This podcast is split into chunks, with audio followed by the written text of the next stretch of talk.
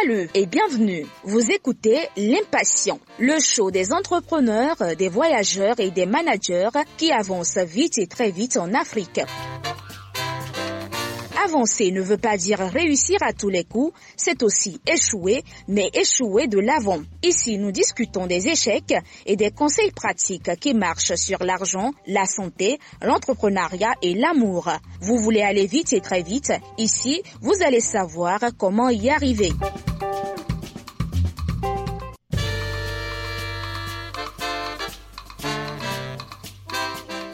Comment concilier le rôle de conjoint, de parent et d'entrepreneur en Afrique? Comment vivre pleinement sa passion, son travail et concilier ceci avec le rôle de conjoint et de parent. Quelles sont les difficultés à être femme et entrepreneur en Afrique? Bref, quels sont les défis à être une faiseuse de roi? Pourquoi pas reine soi-même? Pour en parler, je reçois pour vous la coach, formatrice, manager d'entreprise de plusieurs entreprises et épouse Annick André Akobé. Elle aime préciser épouse Akomien. Annick est une personne extraordinaire. Elle a visité plein de pays. Salut Annick. Bonjour Marius. Comment tu vas ce matin? Je vais très bien, je vais comme un charme. Wow, ça c'est intéressant. Annick, d'abord, je voudrais te dire merci beaucoup pour le temps que tu prends d'échanger avec moi sur un thème aussi important que comment concilier sa vie d'épouse, de parents, de conjoints et l'expérience entrepreneuriale. Avant d'attaquer le sujet, puisque récemment tu as écrit un livre dans le domaine et sur la question, parle-moi un peu de toi, Annie. Qui es-tu? Merci Marus. Euh, tu sais, parler de soi, c'est pas évident. de fois, on a envie de cacher certaines parties de sa vie. Mhm. Mais je suis euh, une jeune fille comme tout le monde. J'ai grandi euh, en Côte d'Ivoire, où je suis née, à Aboville précisément. Et à l'âge de deux ans, j'ai perdu mon père. Donc, j'ai vécu avec ma mère, qui s'est remariée. Mais bon, elle n'a pas eu la chance de continuer dans ce mariage. Mhm. Alors, on a grandi avec notre maman. Mais ce qui est intéressant et qu'il faut noter, c'est que on était entouré de nos grands-parents, des fervents chrétiens, ils étaient des bâtisseurs euh, dans la maison de Dieu et nous sommes nés dans une famille qui croit beaucoup en Dieu. Il y a au sein de la famille des prêtres, des, pasteurs, des chantres, des musiciens, des prédicateurs, euh, vraiment des gens de toutes sortes de sacerdoces dans la famille. Du côté de ma mère et du côté de mon père, euh, c'est beaucoup plus des gens qui sont dans la politique à haut niveau, qui sont dans la royauté, dans la chefferie, euh, donc vraiment les prises de décision. Donc ce melting pot m'a vraiment bâti.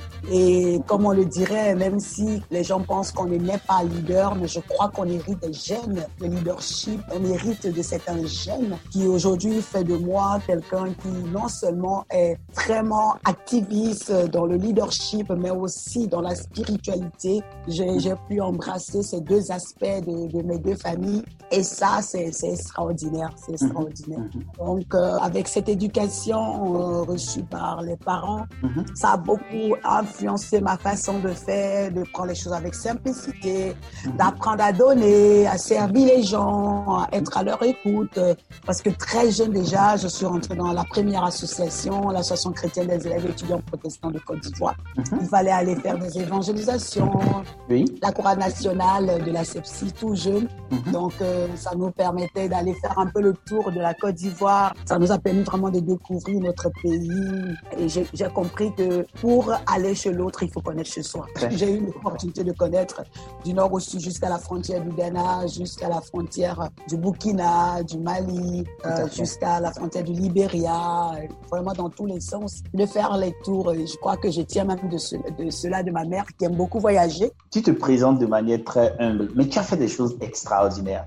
Tu as parlé de militantisme. Dans ton expérience de militantisme, et quand on préparait cette conversation, tu disais que tu as rejoint AIESEC. AIESEC, c'est l'Organisation internationale des étudiants en sciences économiques et commerciales. Et moi, quand j'ai rejoint cette organisation, on me parlait déjà de Yannick. Les gens t'appellent souvent la dame de fer. On me dit, s'il y a une dame, une personne que tu dois rencontrer, c'est Annick, femme qui déborde d'énergie. Et je peux dire que jusqu'aujourd'hui, je n'ai jamais la chance de te rencontrer. Mais le service que tu as rendu à la communauté de AISEC, à la communauté des étudiants dans différents pays, ce service-là a parlé beaucoup de lui-même. Allez, tu as visité combien de pays Merci Marius. Tu sais, j'ai appris quelque chose euh, à l'ASEC, les valeurs. Mm L'ASEC nous a présenté six valeurs. Mhm. Le leadership, la durabilité. Quand tu prends une responsabilité, il faut pouvoir travailler de sorte à ce que tes œuvres restent longtemps. Et donc, euh, quand toi tu rejoignais ASEC en 2009-2010, moi je finissais ma carrière parce que j'ai fait dix ans à l'ASEC. Ça, c'est aussi quelque chose de très rare de voir une femme euh, qui dure comme ça dans une association et qui, qui œuvre pour avoir les postes de leadership. Donc, j'ai été président national en Côte d'Ivoire, j'ai été président national et coach au Sénégal où je suis allé rebâtir carrément ASEC qui était fermé depuis quelques années. Mhm. Donc, toute seule, je suis allée relever ce défi en mhm. faisant presque deux ans là-bas et à mon travail, euh, le bureau internationalement encore envoyé en Afrique du Sud mhm. pour aller aussi faire un travail dans différentes universités de cette, euh, de cette euh, contrée-là. Mhm. Et par le travail, toujours, on m'a aussi envoyé au Botswana. Mhm. Donc, voilà les pays que j'ai visités, de Botswana, l'Afrique du Sud, euh, le Ghana, le mhm. Togo, le, Nigeria, euh, le Cameroun, où je, je, je, suis maintenant depuis presque dix ans, l'Égypte, la Tunisie, le Maroc, ou encore il y a tellement de pays. J'ai fait Sénégal jusqu'en Côte d'Ivoire par la route. Ça m'a permis de découvrir un paysage. J'ai fait le Nigeria jusqu'au Cameroun pour aussi découvrir tout ce paysage-là. J'aime bien voyager par la route. Mhm. Ça te permet vraiment de voir euh, beaucoup de choses en dehors de l'avion, en dehors de la de l'Afrique. J'ai fait aussi l'Europe. J'ai visité des pays comme la Hongrie, la France, la, Hollande, la Pologne, Istanbul, pas mal de pays. Ça m'a donné de comprendre que, mhm. par exemple, tous les jeunes avaient les mêmes problèmes, qu'ils soient euh, de la Côte d'Ivoire, qu'ils soient du Mali, qu'ils soient du, du Bénin, qu'ils soient de la Mauritanie, on a particulièrement et sensiblement les mêmes problèmes. Les femmes rencontrent les mêmes difficultés, les foyers rencontrent les mêmes difficultés. Donc le fait d'avoir été frotté par, euh, dans ces différentes cultures ça m'a donné vraiment de comprendre que l'Afrique doit être un seul continent, mhm. indivisible, parce que nous sommes tous des Bantous et nous avons beaucoup de similitudes. Au Cameroun, je fais des choses, on me dit, ah mais tiens, mais toi, tu, tu apprends vite. Je dis, non, je n'apprends pas, ça se fait chez moi. Mhm. Donc, tu vois, c'est tellement de choses qu'on a en commun et on a des repas en commun, mais peut-être on ne fait pas de la même façon. Ce qui me frappe et ce qui est très éloquent dans ce que tu dis, c'est que tu ne visites pas seulement le, un pays pour euh, juste deux, trois jours. Quand tu visites, tu voyages tu vis avec les gens. Quand tu visites, tu cherches à découvrir. Et, et quand tu penses à cela, à cette capacité ou à cette qualité, qu'est-ce que tu en as tiré comme leçon fondamentale de ton expérience? Une des choses déjà qu'il faut noter, hmm. c'est que quand on est jeune, euh, on hmm. oriente nos ambitions ailleurs. Hmm. On a l'impression que euh, notre argent c'est pas beaucoup, c'est juste nous baigner. On veut être chic, on veut bien s'habiller, on, veut bien manger, on veut être à la mode. Mais on était tous jeunes, comme je le dis souvent. Mhm. Euh, les deux premières associations que j'ai eu à faire, c'est des associations où il faut être élève ou étudiant. Donc tout le monde est étudiant, tout le monde est élève. Donc, quelqu'un ne dira pas que je n'ai pas l'argent. Mhm. Voilà. Je me rappelle que lorsque je rejoignais ISEC, beaucoup de personnes voulaient aller en Europe parce que pour eux, c'est un canal pour voyager, c'est un canal pour mhm. aller à l'international. Mais moi, je leur disais que l'Afrique a beaucoup à nous donner. Et j'ai commencé à encourager mes frères et sœurs euh, leaders à aller en Afrique. Mais aujourd'hui, je suis vraiment contente parce que beaucoup ont appris de ce que je faisais. Aujourd'hui, quand vous allez à l'AESEC, tout le monde va maintenant en Afrique. Vous voyez des gens qui sont mhm. prêts à aller au Togo, au Bénin, au Nigeria, mhm. au Libéria. J'ai été précurseur euh, parmi les, ceux qui ont eu le contrat pour coacher l'AESEC au Libéria. Et je, je, suis partie. On a créé tellement de choses. On a créé la, le meeting, euh, le séminaire, le WAX, pour que les présidents africains se retrouvent pour prendre des décisions. Et mhm. ça, c'est des choses que les gens doivent retenir. Un, quand tu veux quelque chose, faut avoir des objectifs très clairs et ne mhm. pas avoir peur de dépenser. Ça, c'était la première des choses. Deuxième chose, j'ai constaté que beaucoup de personnes qui voyagent, aujourd'hui, quand vous allez dans les, aéroports, c'est mhm. bondé de gens qui voyagent. Mais si vous prenez 7 personnes sur 10, 7 voyagent au compte de leurs entreprises. Les gens ne sont pas prêts à investir euh, leur propre argent pour voyager. Mais quand c'est l'entreprise qui paye ton voyage, on le sait tous, ton séjour est très limité C'est-à-dire, on, fait tout pour éliminer les week-ends. On, te fait voyager peut-être un lundi, tu dois rentrer le vendredi ou le samedi matin. Alors, quand tu voyages comme ça, c'est trop facile à comprendre. C'est-à-dire que quelqu'un t'attend à l'aéroport, on te prend à l'aéroport, on te met dans ta chambre d'hôtel et les gens du pays n'ont pas forcément le temps pour venir te faire sortir. Hein. Si tu n'es pas un battant, tu risques de rien voir, juste à retourner. Donc, peu importe ce que moi je faisais quand je partais dans un pays, si c'était pour un séminaire d'une semaine, je vais tout faire pour ajouter une semaine en plus pour mhm. aller découvrir, voyager. J'ai quitté mon pays pour aller découvrir ce que les autres font. Je me rappelle quand j'étais au Sénégal, j'habitais un quartier populaire, euh, la Médina, où tout le mhm. monde habitait, pratiquement les mhm. expatriés, les Camerounais, les Sénégalais, les, Ivoiriens, les gens du Gabon. J'ai aussi fait le Gabon. Et là, tu te retrouves comme si tu étais dans ton pays. Ah, maintenant, après six mois, j'en avais marre. J'ai déménagé. Je suis allée habiter à Wakam. Et là-bas, j'étais pratiquement euh, une des seules étrangères hein, au milieu des, des, autochtones là. On m'a dit hmm. non, faut pas être loin de chez toi, ceci et cela, patati patata.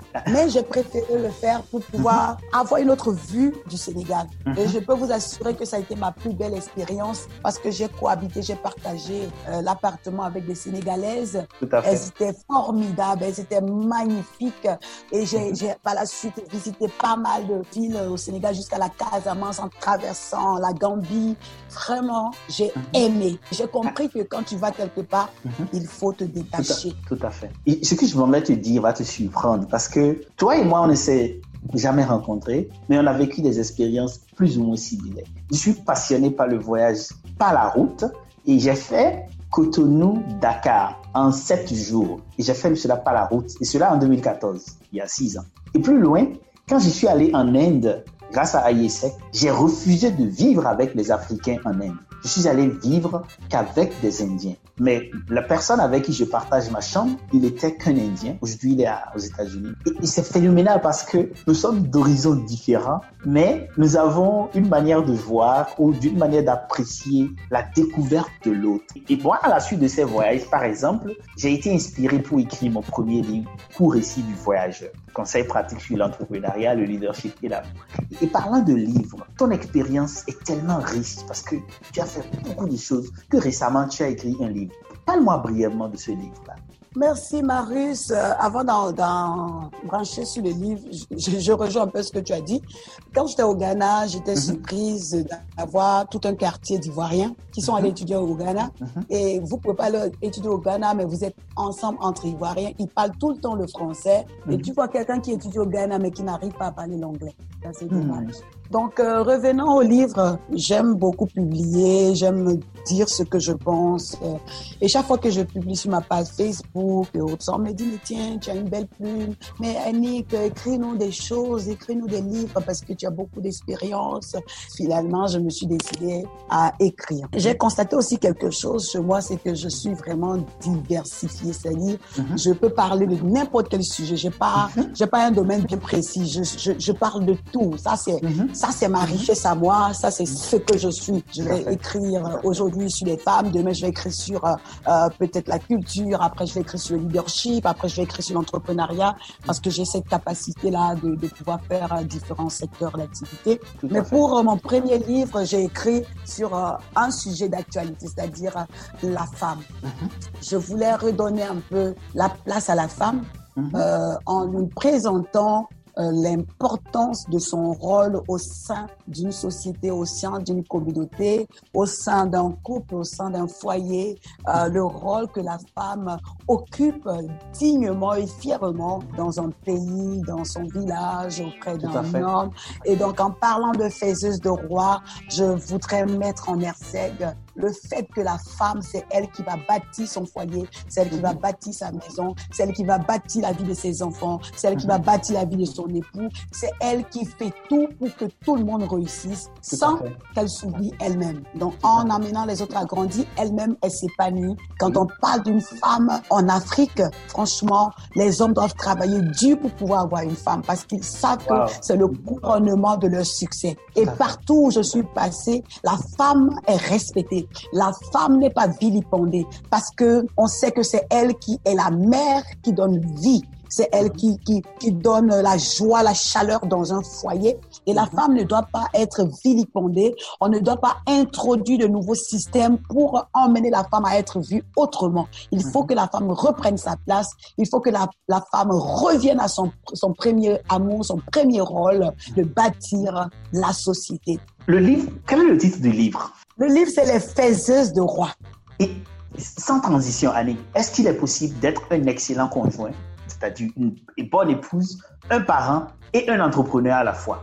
Bien sûr, si on est placé à la place qu'il faut, Comment on peut jouer. Quand je dis placé à la place qu'il faut, euh, ce que j'ai beaucoup présenté dans le livre, j'ai présenté là où la femme doit se trouver. La femme a trois rôles, trois identités. Celle d'épouse, celle de mère et celle d'apporteuse d'argent. C'est-à-dire, elle peut être entrepreneur ou aussi être employée quelque part et ramener aussi de quoi manger. Alors, ces trois rôles-là, si une femme les joue correctement, Oui. elle pourra facilement s'en sortir parce que ce n'est pas nouveau. Regardez un peu dans nos villages, c'est maman qui va au champ très tôt le matin. Elle peut aller avec le père au champ, mais le père va chercher à débroussailler, à- il va contrôler les, les manœuvres au champ, il va aller regarder les pièges, mais c'est maman qui va planter le taro, le piment, la tomate, et autres. ça. Ça veut dire que la maman pense à la nourriture de chaque jour. Même quand le père a le champ, il lui donnera une parcelle pour qu'elle puisse planter ce dont on a besoin pour manger au quotidien. Donc ça veut dire que normalement, c'est la,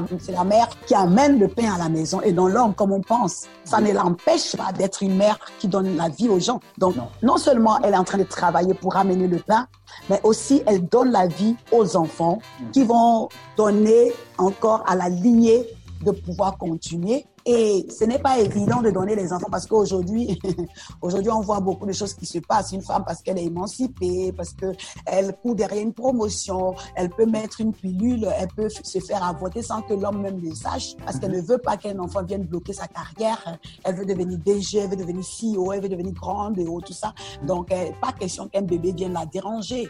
Mais pourtant, la mère, ça ne la gênait pas d'aller au champ, de faire son commerce et de faire des enfants. Et nos mamans avaient les 10 enfants, les 15 enfants se demandaient comment elles faisaient. C'est des magiciennes, c'est des championnes. Et Ouais. elles étaient encore très solides, elles étaient très fortes. Elles accouchaient même pratiquement seules. Et ça les empêchait pas de pouvoir réaliser leurs rêves. Donc, euh, quand une femme peut faire tout ce que la nature lui a donné, ce que Dieu lui a confié, je vous assure qu'elle peut gérer parce que c'est ça le secret qui se trouve dans la femme. Donc, la femme a un très grand rôle à jouer. Il faut qu'elle soit à son poste.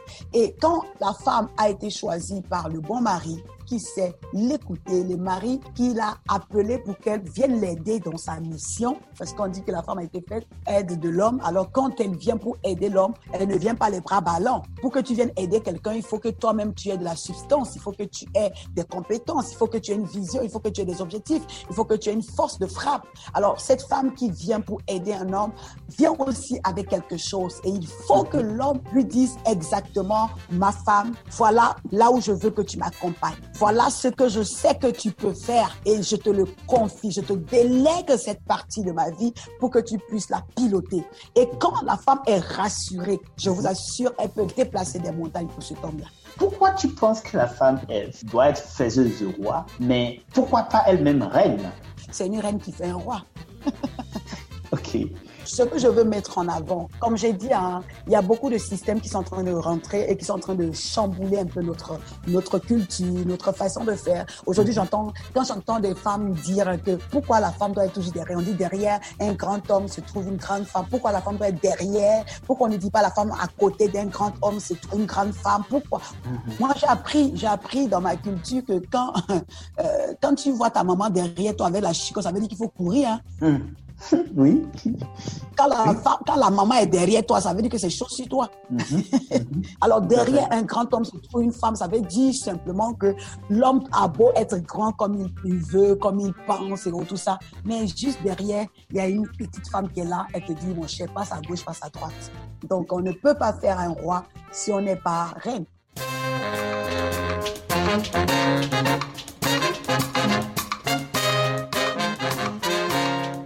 Merci d'écouter l'Impatient Podcast. Moi aussi, j'écoute très souvent les conversations de Marius et j'adore le faire. Si vous aimez ceci, vous allez certainement adorer ces livres et les gadgets actuellement en vente. Le nombre disponible est limité, donc allez vite prendre le vôtre. Ceci peut être votre manière de soutenir les heures de travail de l'équipe qui produit cette émission. Faites comme moi, procurez-vous votre livre en audio ou papier et l'un des gardez sur l'impatient.com slash boutique.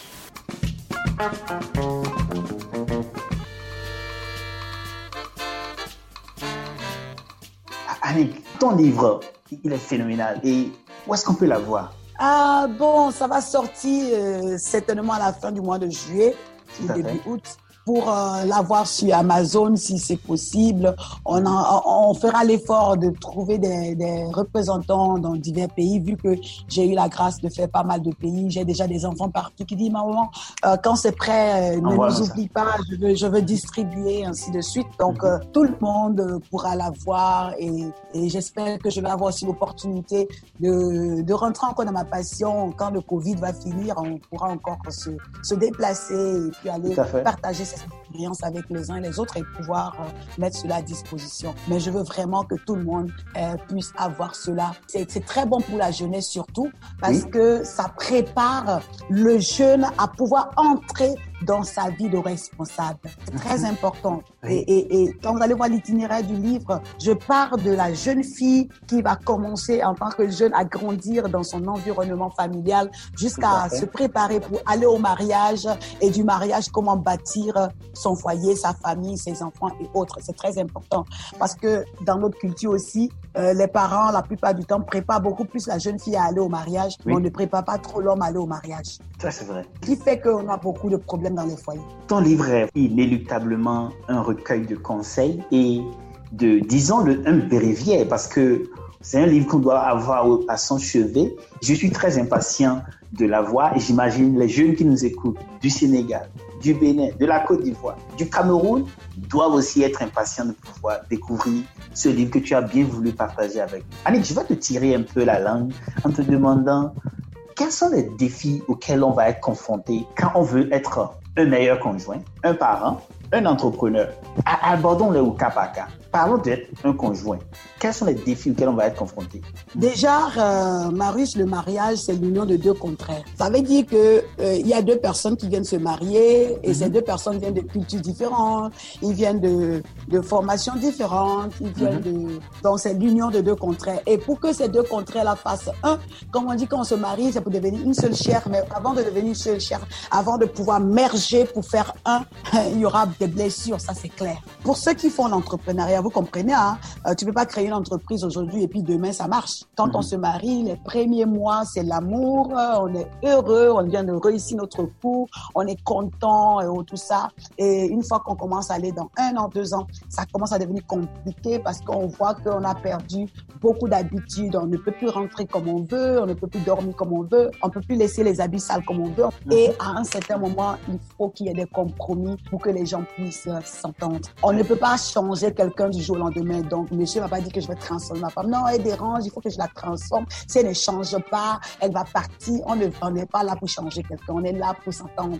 On est là pour communiquer. On doit communiquer dans un couple pour mhm. pouvoir trouver le juste milieu. Et quand on va s'appuyer sur euh, euh, euh, cette idée de vouloir accompagner l'autre pour que l'autre puisse aussi s'adapter. À partir de ce moment-là, on pourra se rendre compte que on peut s'entendre. L'objectif du mariage, c'est quoi? C'est d'être heureux, c'est de rendre l'autre heureux et l'autre aussi te rend heureux. Il n'y a pas un foyer modèle. Hmm. Chaque couple est unique. On peut pas dire que comme mes parents ont fait comme ça, alors je vais copier, comme mon voisin comme ça, je vais copier. Non, non, non, non. Chaque foyer est unique.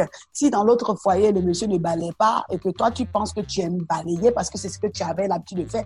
Balai, ne regarde pas que je suis un homme ou je suis, non, non, je suis rabaissé, jamais. C'est mhm. toi qui t'exprimes, c'est ce qui te plaît. Alors, ensemble, il y a ce que tu aimes faire, continue de le faire. Ce n'est pas dans la chefferie que quand, parce que tu es venu te marier, alors tu deviens le père euh, fondateur, tu t'assois, tu croises les pieds, l'eau est à côté de toi pour te lever, il faut que madame court venir te servir. Ce n'est pas dans, mhm. dans la royauté ou je ne sais quoi. Il mhm. faut, il faut pouvoir euh, permettre à tout le monde de s'exprimer. Il faut pouvoir donner aussi à ta femme euh, de comprendre que tu es là pour elle, qu'elle est là pour toi, que vous vous entraidez, que vous pouvez aller ensemble à la cuisine au moment où elle est en train de, faire fait la cuisine, vous parlez de vos projets, de vos avenirs. Elle est mhm. plus heureuse euh, de savoir que son chéri est à côté et elle est couverte d'amour. Euh, il faut pouvoir mhm. sortir ensemble pour pouvoir euh, aller vraiment loin. Il faut d'abord commencer à bâtir son couple, c'est-à-dire monsieur et madame d'abord. Parce qu'il y a des gens, dès qu'ils sont mariés, les parents vont envoyer les frères et sœurs venir habiter avec eux, les cousins vont vouloir venir habiter, les, enfants de ceux-ci vont venir habiter. Non, non, non, non, laissez d'abord le couple s'entendre, se découvrir, voir un peu les côtés négatifs et positifs des uns des autres. Une fois que le couple est assis, une fois que le couple est bâti, une fois que le couple est posé, alors les enfants peuvent venir. Est-ce que tu es en train de dire qu'il faut pas vite avoir d'enfants quand on se marie? Il faut prendre un temps pour vivre ensemble, c'est ça? Et tu dirais quelle est la durée? Un an, deux ans, c'est ça? Il faut prendre un temps pour, pour avoir les enfants. Moi, je conseillerais même un an. Donc un an, un an. après le mariage, vivre un an ensemble sans avoir d'enfants. Et maintenant, quand les enfants entrent dedans, et cela va tomber sur le deuxième volet de la question qui est quels sont les défis auxquels on va être confronté quand on est parent? Et quand on est parent, tu vois, c'est pourquoi je disais déjà tantôt qu'il faut bâtir son, son couple. Mhm. Parce qu'il y a trois entités. Il y a le couple, il y a la famille, et il y a le couple, il y a le foyer et il y a la famille. Quand on arrive au stade de foyer, ça dit les enfants sont déjà là. Mhm. Et si madame n'a pas eu le temps de bâtir son couple, l'enfant va prendre le dessus sur le couple. Mhm. Quand vous venez de vous marier, le premier jour, nuit de noces, boum, je sais que la nature a déjà prévu que quand une fille a gardé sa virginité, le premier rapport, bam, ça donne une grossesse, ça c'est clair. À moins que Dieu veuille euh, vous épargner encore un peu de temps, quoi. Mais vous, vous voyez que quand vous avez bâti bien le couple, alors quand l'enfant arrive, tout est déjà en place. Mhm.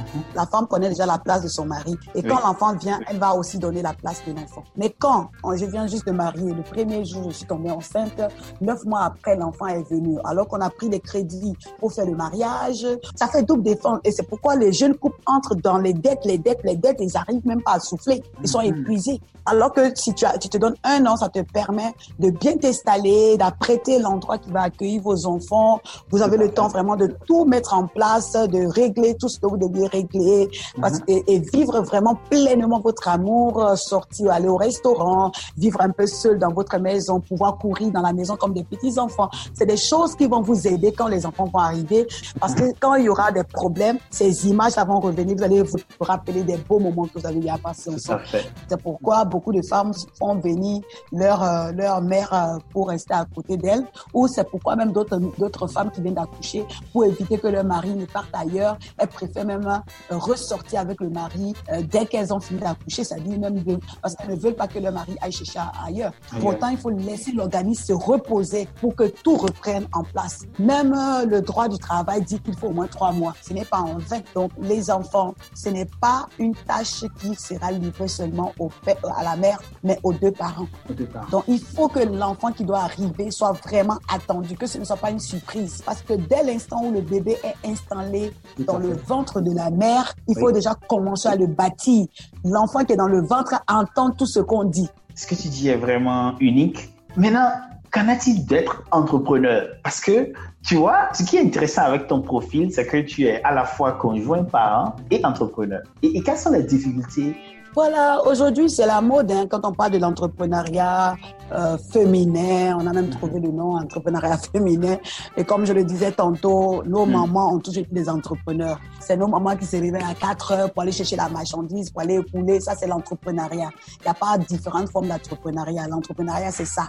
C'est sortir, c'est aller, aller créer une idée, aller créer un commerce, aller créer un business. On a des mamans qui ont fait des business. Elles ont voyagé très tôt pour aller dans d'autres villes, pour aller chercher la marchandise. Et c'est avec ça qu'elles ont scolarisé leurs enfants. C'est des mamans qui ont fait des beignets, c'est des mamans qui ont fait du poisson braisé, c'est des mamans qui, qui ont été des ménagères pour que les enfants puissent avoir le minimum pour vivre.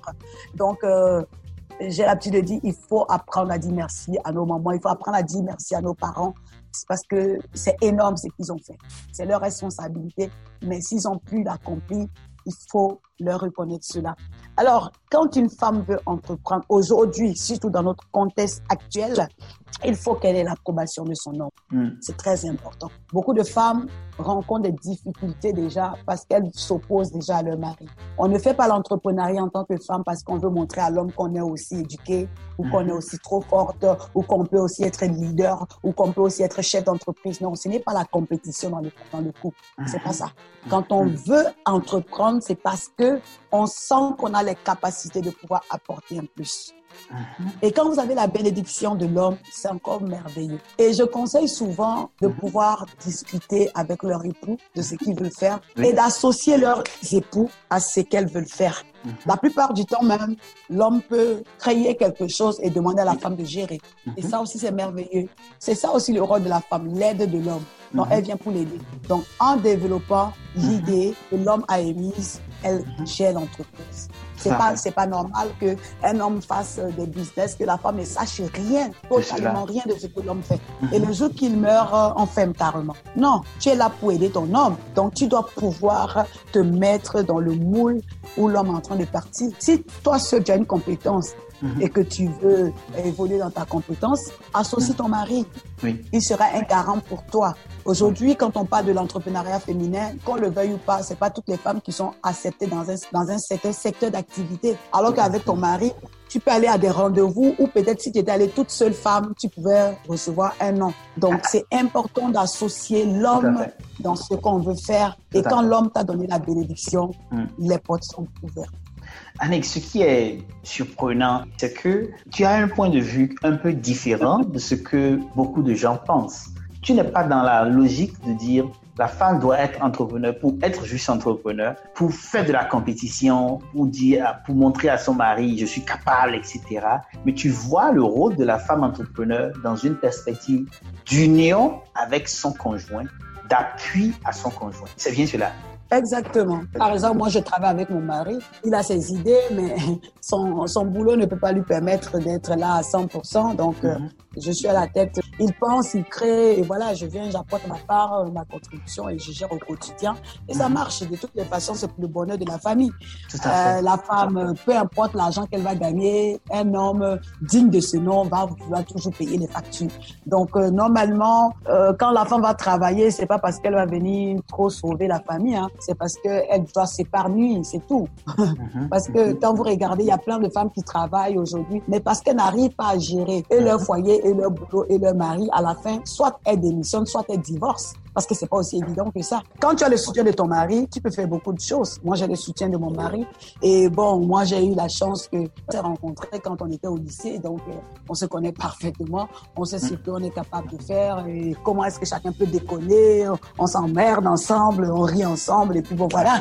Aujourd'hui, je suis en train de publier mon livre, mais il a été aussi à la base. Il m'a secoué. Lève-toi, écris, fais ceci, cela. Et lui-même, il lance aussi son livre. Donc, on publie en même temps son livre et on publiera aussi mon livre. Donc, vous voyez, oh, en tant que couple, on publie les deux livres en même temps. Lui, il parle de comment diriger une équipe et moi, je suis en train de parler de la femme. Ça, c'est très inspirant. Je pense qu'il n'a plus à démontrer que ce livre-là va être un livre à succès et beaucoup de gens vont l'aimer. Je vais vraiment inviter les gens à, à le lire. Dès que ce sera prêt, je vais, Annick, te demander de nous faire un deal spécial. On pourra en parler derrière les micros. Mais l'idée, c'est que toutes les personnes qui vont écouter cette émission pourront bénéficier d'un code plus tard pour pouvoir obtenir un deal là. Et Annick, je vais pas te prendre plus de ton temps.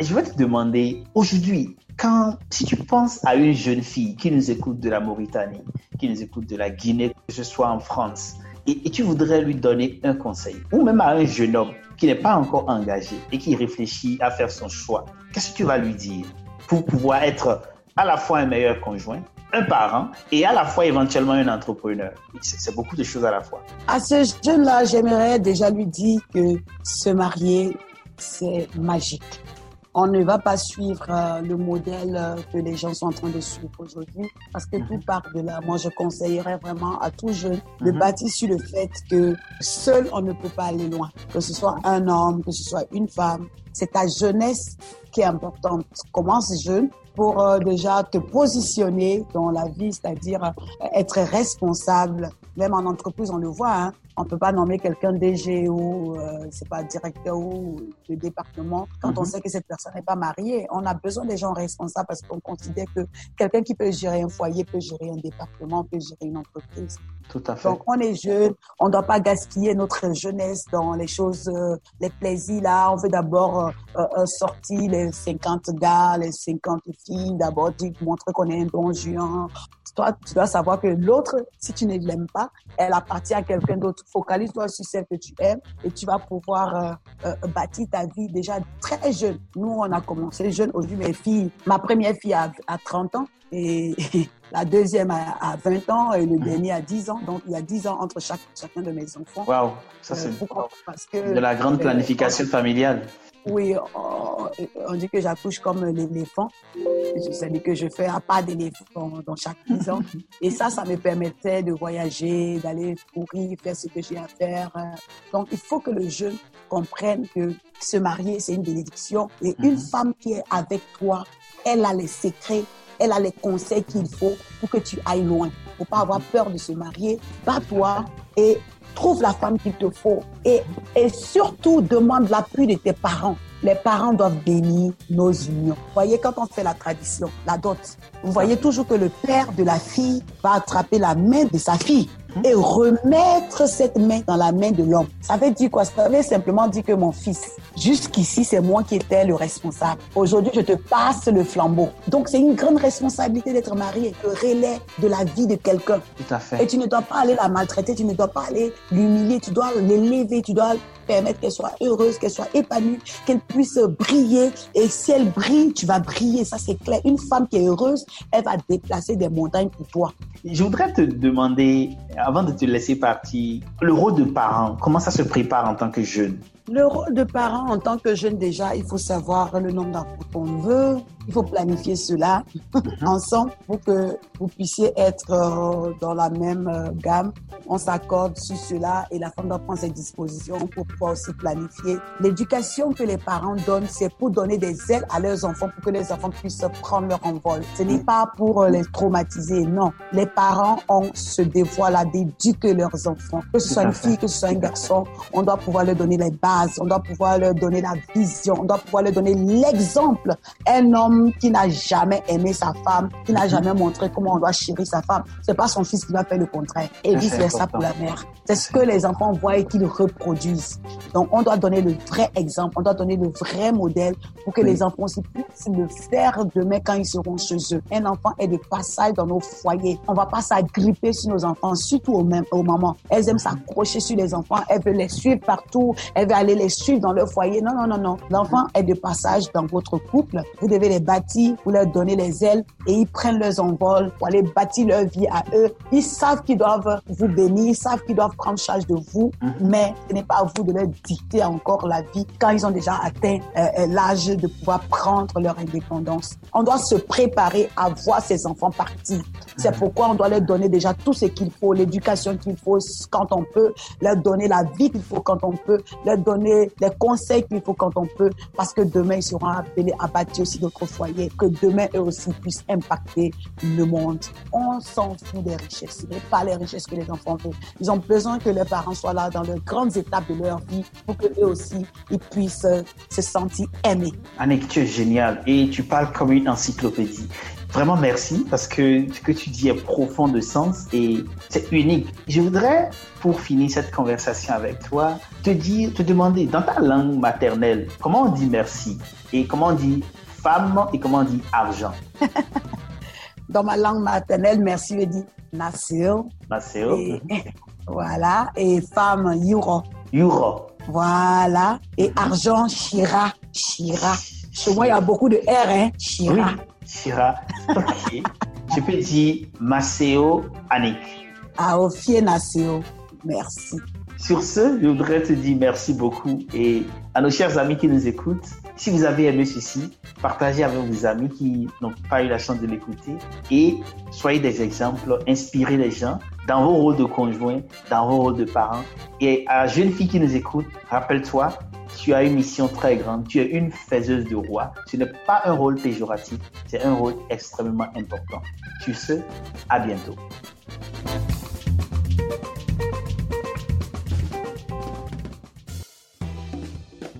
Merci d'avoir écouté L'Impatient, le show des gens qui avance vite et très vite en Afrique. Si vous avez aimé, partagez, car partager, c'est grandir ensemble. Et rendez-vous sur l'impatient.com pour d'autres épisodes et bénéficiez gratuitement d'autres conseils pratiques. Sur ce, à bientôt sur www.l'impatient.com.